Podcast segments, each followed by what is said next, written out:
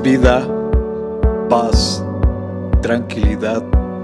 Les habla Hugo Fortes y esto es Palabra con Poder. Bienvenidos, este es el contenido de hoy.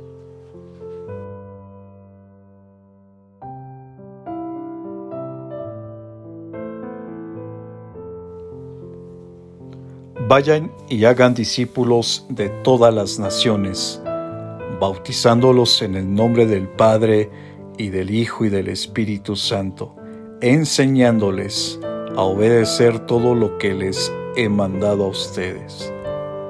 Y les aseguro que estaré con ustedes siempre hasta el fin del mundo. Mateo capítulo 28 versos 19 y 20. Señor, que cada día pueda ser parte de tu obra, hablando solo a través de tu verdad, llevando palabras de fe y esperanza a quienes lo necesitan. Comparte, será chévere.